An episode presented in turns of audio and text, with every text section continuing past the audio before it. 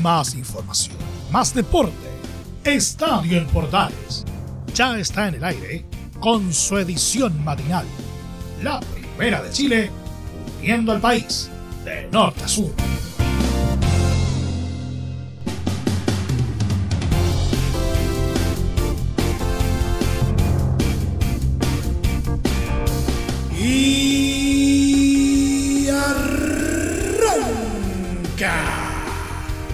Señoras y señores, ¿cómo les va? Muy buenos días. Bienvenidos una vez más. Bienvenidos al show. Día jueves. Y por supuesto, vamos a estar cargaditos a lo que ha sido una nueva jornada de copas, copitas, coperas. Y sobre todo eh, en la víspera de lo que podría ser una gran hazaña por parte de eh, Universidad Católica, siendo el único equipo eh, chileno que queda en competencia en Copa Sudamericana. Vamos a estar viendo un completo reporte, no solamente a la previa de este trascendental partido ante Sao Paulo en el reducto de Morumbí, sino que además una serie de marcadores tanto en Copa Libertadores como en Copa Sudamericana que realmente ha sido en algunos casos sorprendente. Vamos a ver, vamos a hacer una revisión general en este programa. También vamos a estar eh, viendo cómo va la temporada de humo, ¿no es cierto? En el campeonato chileno donde hay algunas eh, novedades en torno a los refuerzos para lo que es el segundo semestre en el fútbol chileno. Y en el polideportivo, sencillamente está para sacarnos el sombrero ante eh, la selección chilena femenina de hockey césped en esta jornada. De todo esto vamos a estar hablando en los próximos 30 minutos, así que pónganse cómodos porque comienza una nueva entrega deportiva de esto que hemos llamado como siempre Estadio en Portales.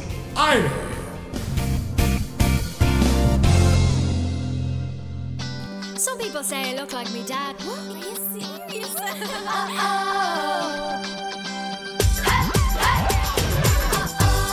Desde el mate central de la Primera de Chile, uniendo al país de norte a sur, les saluda Milo Freixas. Como siempre, un placer acompañarles en este horario. Universidad Católica visita este jueves a Sao Paulo a partir de las 20:30 horas en el Morumbí, en busca de un milagro para avanzar a los cuartos de final de la Copa Sudamericana 2022. El equipo cruzado, recordemos, sufrió una inapelable derrota por 4-2 en San Carlos de Apoquindo la semana pasada, por lo que está obligado a ganar por al menos dos goles de diferencia para forzar una definición a penales. La tarea será difícil en territorio paulista, ya que dos jugadores claves en el esquema de Ariel Holland, Mauricio Isla y Luciano Agüed no estarán a disposición del equipo. Según el parte médico de Cruzados, el Guaso sufrió una contusión y Luli está con COVID-19. Debido a esta situación, Holland modificó en parte su esquema y jugará con un clásico 4-4-2, apostando por lo que pueda generar Fabián Orellana y la dupla ofensiva de Fernando Sampedri y Diego Valencia. La formación de los cruzados será con Sebastián Pérez, Raimundo Rebolledo, Branco Ampuero, Tomás Astaguruaga, Alfonso Barot, Ignacio Saavedra, Marcelino Núñez, Cristian Cuevas, Fabián Orellana, Sampedri y Valencia. Los paulistas, en cambio, afrontarán el duelo ante sus hinchas y con la importante ventaja de dos goles que lograron en el duelo de ida. Además, vienen con ímpetu en el plano local, ya que vienen de ganar como visita a Atlético Goyaniense. La probable alineación que usará el mítico Rogerio Ceni será con Andrei, Diego Costa, Miranda y Leo, Rafinha, Pablo Maya, Gabriel Neves, Patrick y Reinaldo, Luciano y Eder. El duelo será arbitrado por el venezolano Alexis Herrera y será transmisión de Estadio en Portales desde las 20 horas con relato de César Ronán Bustos.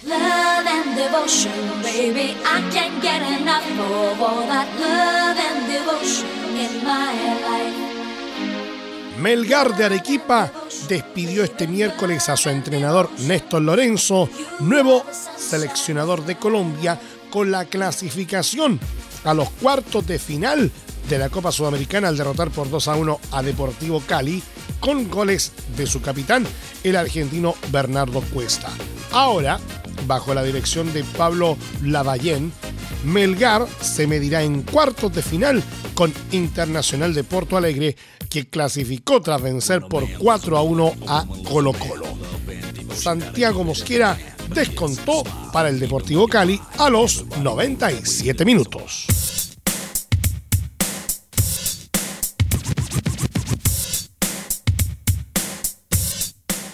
Deportivo Táchira hizo historia este miércoles en Brasil al igualar 1 a 1 con Santos y ganar por 4 a 2 los penales para avanzar a los cuartos de final de la Copa Sudamericana.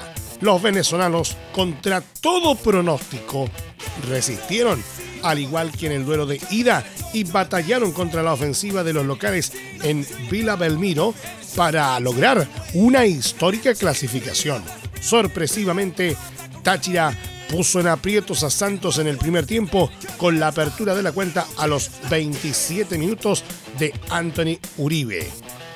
Al final de la primera parte, todo se complicó para los brasileños ya que Rodrigo Fernández fue expulsado por una dura falta y dejó con 10 a Santos que necesitaba remontar. En el complemento, Santos se volcó en ofensiva y logró igualar 1 a 1 con el tanto de Marcos Leonardo a los 69, pero no pudo romper después la paridad, forzando el partido a la definición a penales. Desde los 12 pasos, el héroe fue el arquero Christopher Varela, quien atajó dos penales ante Santos en Vila Belmiro. En la próxima ronda, Táchira enfrentará al ganador de la llave entre Independiente del Valle y Lanús.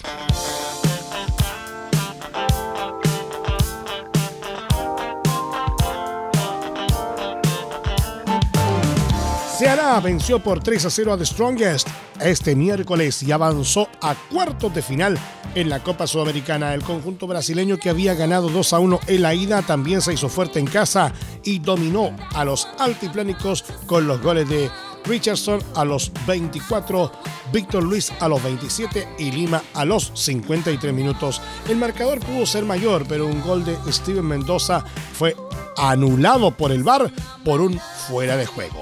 En la siguiente ronda, se hará, enfrentará al ganador de la llave que disputarán Universidad Católica y Sao Paulo este jueves en Morumbí con ventaja 4-2 a favor de los brasileños.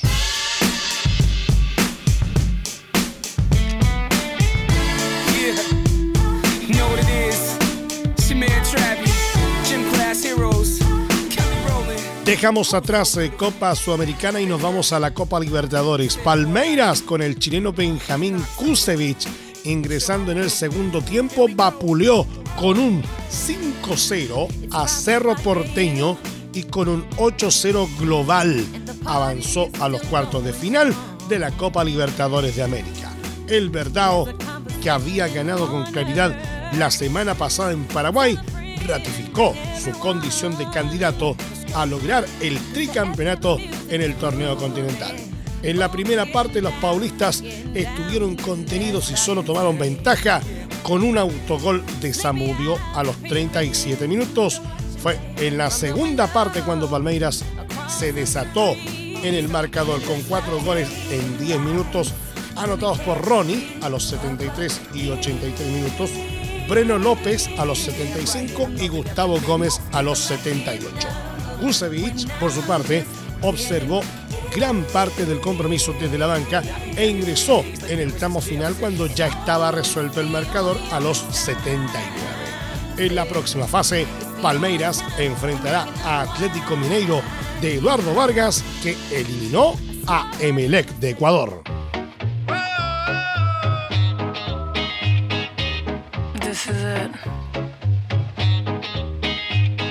Vélez Sarsfield igualó sin goles con River Plate este miércoles en el Estadio Monumental y avanzó a los cuartos de final de la Copa Libertadores en un duelo marcado por un polémico gol anulado por el árbitro chileno Roberto Tobar. Luego del triunfo en el partido de ida con gol de Lucas Jansson, el Fortín consiguió un empate sin goles como visitante que le dio el pasaporte a la próxima instancia del máximo torneo eh, continental, donde se cruzará con Talleres de Córdoba, que a primer turno eliminó a Colón en Santa Fe. Sobre el final del partido, a los 82 minutos, el árbitro chileno Roberto Tobar, a instancias del VAR, determinó que un gol de Matías Suárez de River fue con la ayuda de la mano e impidió que el millonario pudiera llevar el desenlace de este partido a la tanda de penales. De esta manera, River Plate siguió el mismo destino que Boca Juniors, que el martes quedó eliminado por el brasileño Corinthians también como local en la bombonera. El final del encuentro fue a pura emoción pero sin claridad por parte de River para llegar al empate mientras Vélez se encargó de resistir la ventaja hasta el final. Con la eliminación consumada, todo el plantel de River y Marcelo Gallardo fueron a protestarle a Roberto Tobar por la anulación del tanto polémico. Y lo que decíamos recién, Talleres de Córdoba de Argentina logró este miércoles una histórica clasificación a los cuartos de final de la Copa Libertadores de América al imponerse por 2 a 0 como visita ante Colón de Santa Fe para ganar una serie que estaba 1 a 1 tras el duelo de ida. El equipo de la T logró abrir el marcador en el minuto 47 de partido por medio de Federico Girotti, mientras que sobre la hora, a los 90 más 7, Angelo Martino estableció el definitivo 2 a 0. Con este resultado, Talleres, que compartió grupo con Universidad Católica, consiguió acceder por primera vez en su historia a los cuartos de final del máximo torneo sudamericano a nivel de clubes. De esta manera, el cuadro cordobés se enfrentará a River Plate de Paulo Díaz en la ronda de los ocho mejores.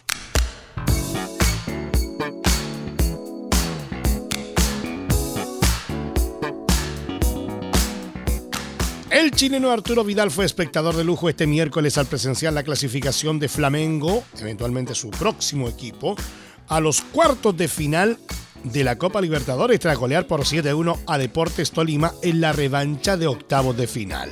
Vidal, quien arribó este miércoles a Río de Janeiro, vio el partido como un hincha más, siguió atentos todos los detalles, eh, compartió historias en Instagram y celebró los goles.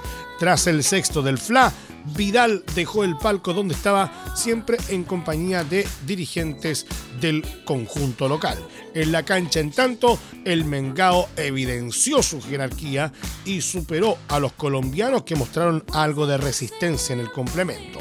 La gran figura de los cariocas fue Pedro, autor de un póker de goles a los 5, 47, 67 y 80 minutos. Los otros tantos fueron un autogol de Julián Quiñones a los 20, Gabriel Gavigol Barbosa a los 57 y Mateus Franca a los 73. El solitario descuento de Tolima fue del propio Quiñones a los 63 minutos. En la siguiente fase de la Copa Libertadores y posiblemente con Vidal, una vez oficializado el fichaje, Flamengo enfrentará a Corinthians que dio el golpe al eliminar a Boca Juniors en los penales.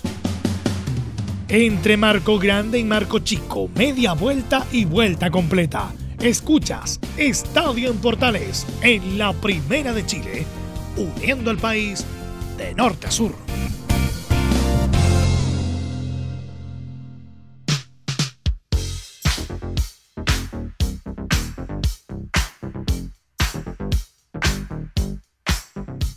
Tuviste un accidente en tu trabajo, te sientes con las manos atadas, te despidieron injustificadamente. En reparación laboral te asesoran y acompañan abogados especializados en trabajo. Los resultados lo respaldan. Consulta gratis a lo largo de todo Chile. Encuéntralos en www.reparacionlaboral.cl. Junto a reparacionlaboral.cl seguimos haciendo Estadio en Portales en su edición AM, como siempre a través de las ondas de la Primera de Chile, uniendo al país de norte a sur. Pese a la eliminación de la Copa Sudamericana 2022, Colo Colo sigue trabajando en reforzar su plantel de cara al segundo semestre y ya inició tratativas para contratar al volante chileno-argentino Juan Ignacio Méndez. El técnico Gustavo Quinteros sigue firme en la búsqueda de refuerzos para la segunda parte de la temporada, pese a que cambiaron los objetivos con la dura caída ante Internacional de Porto Alegre. Es por ello que la dirigencia ya contactó a Méndez, que tiene abuela chilena, por lo que no ocuparía cupo de extranjeros si llega a reforzar al cacique. El jugador de 25 años, eso sí, también maneja ofertas de Vélez y Colón de Santa Fe, por lo que el cuadro Albo tendrá competencia para sumar al futbolista que debe llegar a cubrir al lesionado César Fuentes, que estará cerca de dos meses fuera. De concretarse este arribo, se sumará a Agustín Bausat y Marco Rojas, primeros dos refuerzos para el segundo semestre.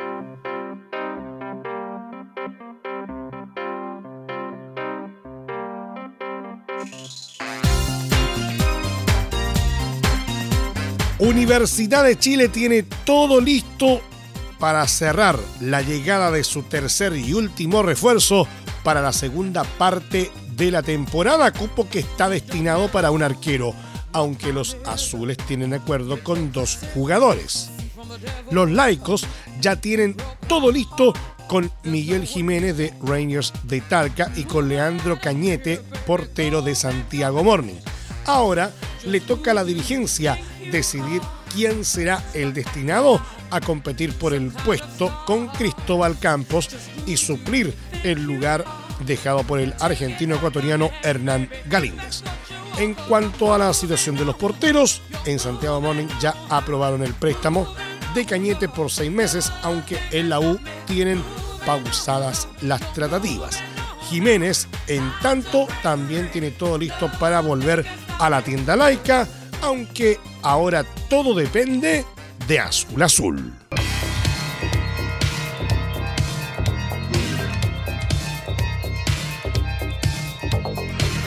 Unión La Calera oficializó este miércoles la partida del jugador Matías Fernández a Independiente del Valle en Ecuador. Fernández, de 26 años, estará vinculado hasta 2025 en el equipo ecuatoriano en donde será dirigido por Martín Anselmi, ex DT de los Cementeros.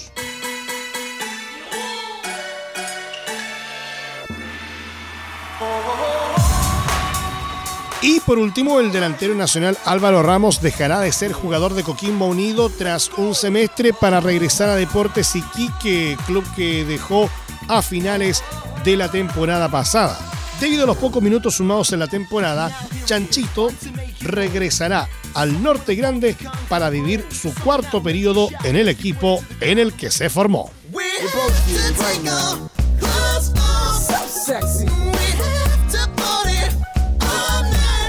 Y en nuestro querido polideportivo, la selección chilena femenina de hockey y césped ofreció una dura batalla al mejor equipo del planeta antes de terminar cayendo por 3 a 1 ante Países Bajos en la tercera y última fecha del grupo A del Mundial de Países Bajos y España. El elenco nacional defendió de manera correcta ante las vigentes campeonas mundiales y olímpicas, pero cuando solo restaban dos minutos para el final del primer cuarto, un córner eh, terminó con la apertura de la cuenta a través de Lidebeck Belten. En el segundo lapso, el elenco de Sergio Cachito Vigil mejoró y luego de un espectacular contragolpe, Francisca Tala marcó el empate que llenó de ilusión a las Diablas.